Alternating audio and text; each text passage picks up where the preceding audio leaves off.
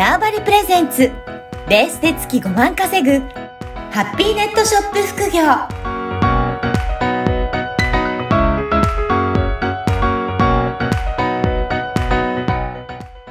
こんにちは、小ラボの岡田です。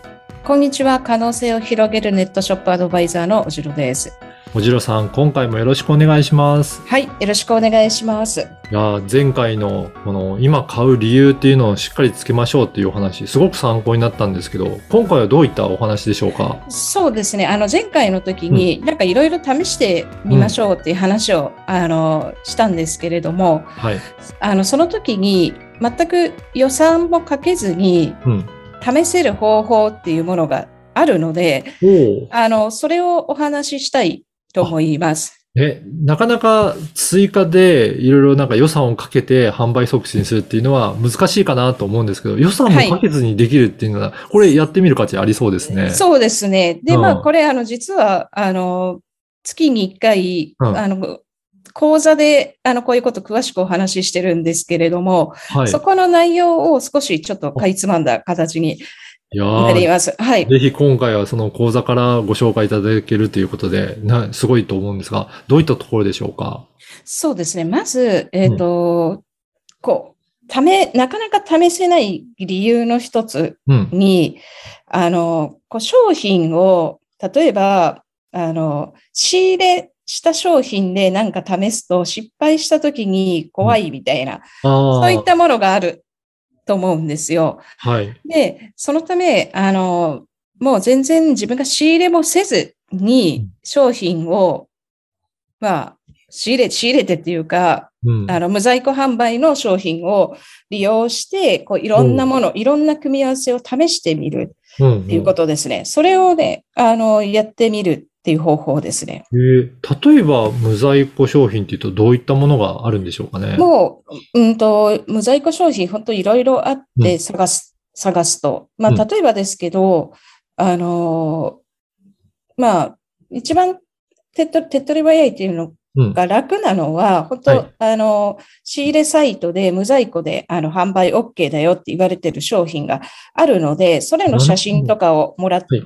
もらうっていうか、借りれる、使っていいとこはそれを借りる。はいで、。もう一つは、あの、これはちょっと、あの、友達とかで何らかの商品を扱ってる人とかがいたり、生産してる人がいたら、自分のショップでちょっと試しに売らしてもらいたいからって言って、許可もらってやってみるっていう形で、こう、無在庫でおうん販売 OK な商品っていうのは、あの、探せると思うんですけれども、はい。で、もうその商品を使って、あの、その無在庫商品の提供している会社とかって、ある、もう結構一般的なお客さんに向けて、うん。無在庫商品のこう説明文とかをこう提供してる。一緒に使ってくださいっていう形で提そこまで供してる。用用意されてるんですね。そうなんですよ。用意されてるんですけれども、そこにちょっと自分がなんか試そうと思ったものの、なんかこう、エッセンスを入れてみるなるほど。んですよ。うん。そうすれば、まあ正直それ、売れなきゃうん別に売れないでいいいいじゃないですか。売れたら在庫持ってるわけじゃないので。ないので、うん本当にこう試す、試はいす場としてたくさん使えると思います。で、そこで、例えば、この商品だったら、例えば送料無料オファーが効くのか、限定オファーが効くのかっていうことだって、いろいろまず試せると思います。確かに。そうですね。なんか仕入れちゃったら、その在庫抱えなきゃいけないので、そうすると失敗した時に怖いですけど、まだ仕入れてないのでお金かかってないから、その段階でいろいろなパターンを試してみると、商品の特徴も分かってくるっていうことですね。そうですよね。そうなんです、そうなんです。で、型が、自分うんの型ができてきうん。ます。で、そもそもこれ試した方がいいよって言ってる、うん。まあ、はなこの前の話のこう前提として、もうそこそこうん。サイトにお客さんがアクセスして、で売れてる、まあ、売れ始めてるっていうお店だと思うので、うん。何らかの、そう、まあ、ファンが要はついてる、ちょっとつき始めてるお店なんですね。うん。ってことは、そこに、こう、オオファーを持ってって、はい。あの、まあ、何らかの反応はあると思うんですよ。うん例えば、ベース使ってるんだったら、その商品に対して誰かお気に入りに入れてくれたり、うんいいねって、なんか、あの、いいねだったかな、あの、してくれたりとか、はい。あると思うので、で、それで反応って大体測れる。るじゃないですか。そうですね。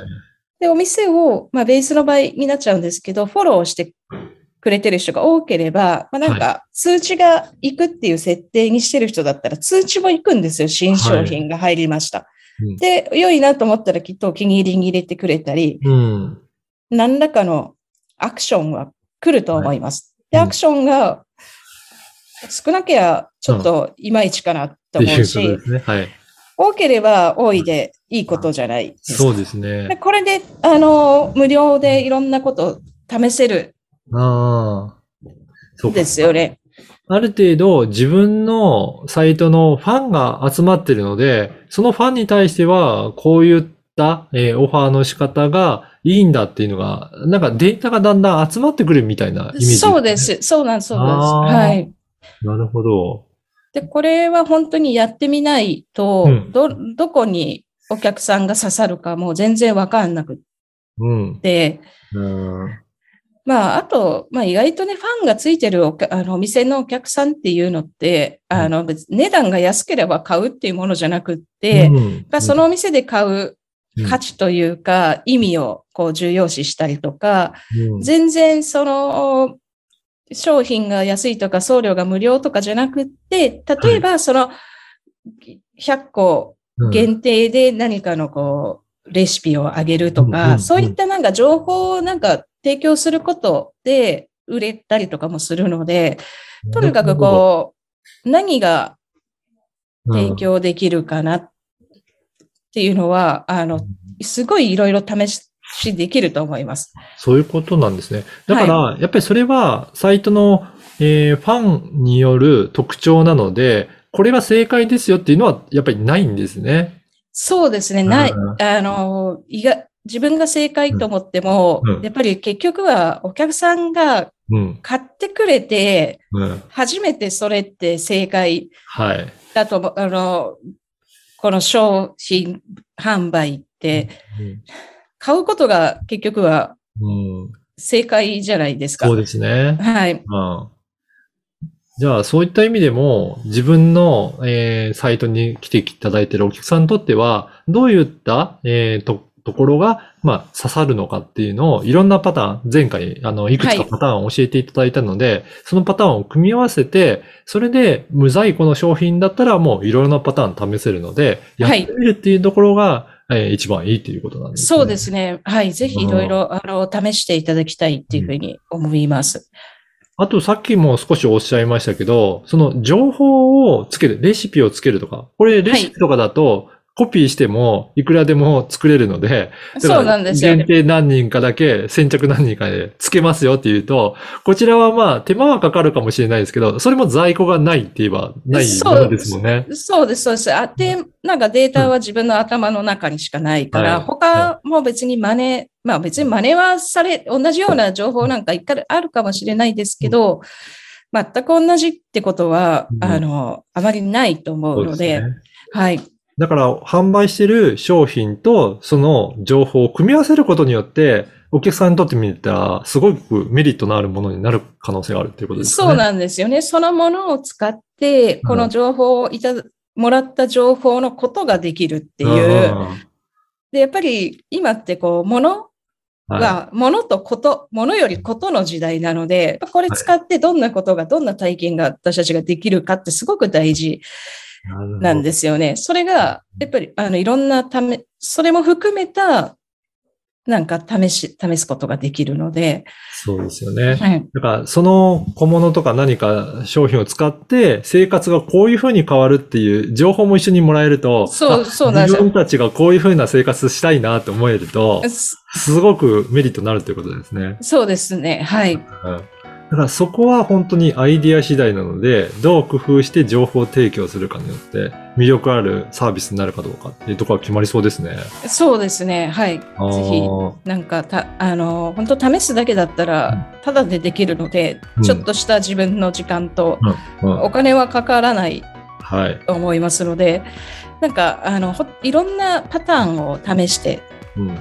で、もらいたいなっていうふうに思います。じゃあ、まずはそういった、あの、お金をかけることなくやれるところから試してみるっていうところを、はいぜひ皆さんもやってみて、どんなパターンが合うかっていうところをやってみるといいんじゃないかなと思います。はい。はい。